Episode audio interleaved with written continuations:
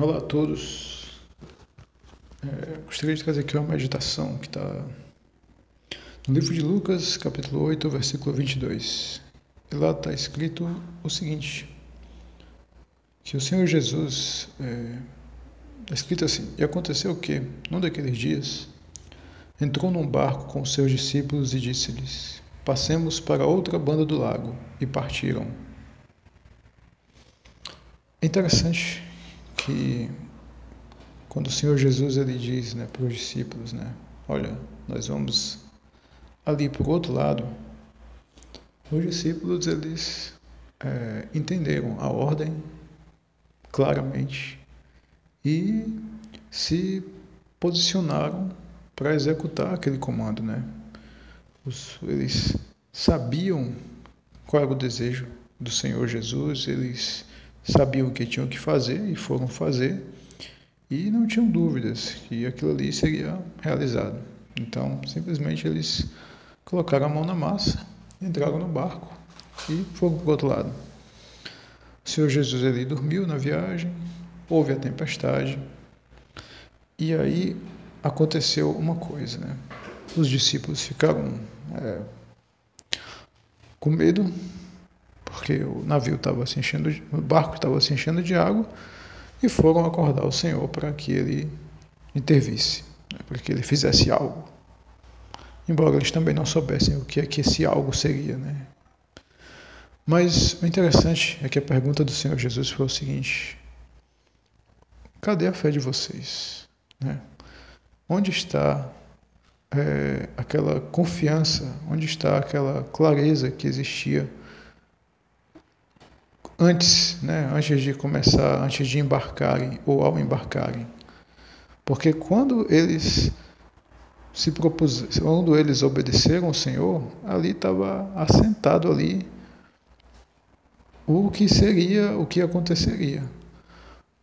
Qual foi o momento em que eles perderam a confiança que aquilo que o Senhor Jesus tinha mandado não iria acontecer?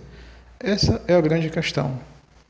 Quando é, a gente pergunta, né? Quando a gente lê essa pergunta do Senhor Jesus, onde está a vossa fé? Bem comum, né? A gente imaginar, né? Que, bem, né? Cadê os discípulos, né? Que não, não acreditaram ali para dar uma ordem para o vento e para o mar. Mas eu acredito que também a gente pode dar esse segundo olhar, sabe? Que é onde está a clareza da ordem que tinha sido dada? Porque Onde foi que eles começaram a duvidar que aquilo iria acontecer? Porque uma coisa é fato, se o, Jesus, se o Senhor Jesus falou, está falado. Cumpra-se, cumpra-se, simples assim. Na, na própria vida militar, existe um, um boletim que é publicado, onde existem as determinações. E quando algo é publicado, acabou. Né? Não existe dúvida de que aquilo que foi redigido lá e, e manifesto oficialmente não tenha de fato acontecido ou venha acontecer. É algo que está ali determinado, tanto que o nome é determinação, e pronto. O, uh, uh, não se cogita uma, uma anulação daquilo, a não ser que algo, né, burocraticamente aconteça. Mas o que foi publicado, cumpra-se. Né? E essa é só uma analogia para que a gente possa olhar, dar esse segundo olhar para essa palavra do Senhor Jesus e essa postura dos discípulos. E se a gente quiser, né, trazendo esse exemplo da vida militar, eu vou colocar ainda um outro militar que estava, que está descrito na Bíblia, que é o centurião. E o centurião, ele tinha essa, essa compreensão de que as ordens que eram dadas eram executadas de uma maneira tão clara que ele falou para o Senhor Jesus: Olha, Senhor, basta uma palavra tua e o meu criado sarará, pois eu também sou homem sob autoridade e tenho soldados ao meu, sob o meu poder, e digo a esse vai e ele vai, e a outro vem e ele vem.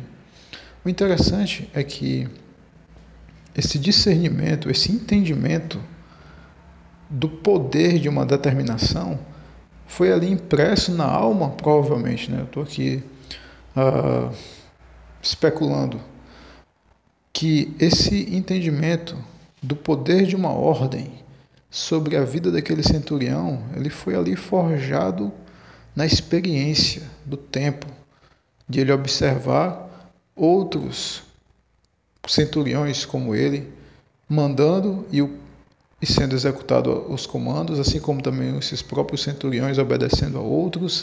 E ele entrou ali naquele sistema e entendeu que aquilo ali funcionava e, e participava daquele sistema. Então aquilo ali era algo que para ele estava bem pacificado na alma dele. Ele entendia o poder daquilo. E uma vez que ele entendeu que o Senhor Jesus era autoridade, não foi algo é, foi algo mais natural para ele entender aquilo, foi algo mais claro para ele perceber isso. E agora eu trago um seguinte exemplo: imagine se os doze discípulos fossem doze pessoas como o centurião, numa ocasião daquela, onde o barco estava lá se enchendo d'água o que é que vocês pensam que poderia ter acontecido? Eu imagino que, o, é, que se fossem 12 né, discípulos semelhantes ao centurião, o pessoal teria é, chegado no braço, né, nadando lá do outro lado, ou não, ou se, se espatifaria no meio do caminho, mas a ordem que tinha sido dada seria cumprida. E abro aqui um parêntese, que quando o apóstolo Paulo estava sendo enviado para Roma e o barco afundou, o barco romano que os levava afundou, mesmo depois de, de eles terem sido resgatados após o naufrágio, o, a viagem foi concluída e os presos foram levados. Paulo, o apóstolo Paulo, foi levado até Roma. Então, a, a, a determinação que havia sido dada não foi abortada porque o navio naufragou, não foi é anulada por outras coisas que aconteceram. Cumpriu-se até o final. É, os discípulos, apesar de serem né, pessoas né, ali, pescadores, né, ambientados à, navegação, é, não tinham essa inclinação tão é, obsessiva, digamos assim, pelo cumprimento de uma palavra, e eles desistiram, né? Talvez isso também reflita, né, alguma coisa que seja mais natural no dia a dia deles, né? Tipo, eles poderiam se lançar para uma pescaria e o intento deles era pescar, mas pode ser que não tivesse peixe. Então, essa dualidade, né, essa, essa, esse plano B, essa segunda alternativa, talvez fosse algo também mais é, comum na vida deles, e por isso que quando o plano de atravessar para o outro mar Parecia que não ia dar pé, eles retrocederam. Mas talvez, se tivessem uma outra postura mental, eles teriam continuado. E o principal, quem falou foi o Senhor Jesus. E essa autoridade, a autoridade dele, ele é que é a, esse discernimento de que o que o Senhor Jesus falou está falado, de que o que ele mandou vai se cumprir, isso é algo que é o mais impressionante de tudo.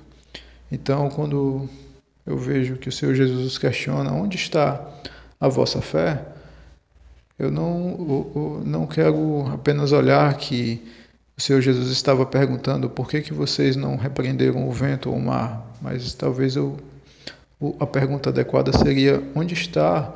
Onde foi que eles começaram a duvidar? Onde foi que eles tropeçaram? Onde, o, que, o que é que aconteceu que fez com que eles imaginassem que o que o Senhor Jesus tinha mandado não iria acontecer?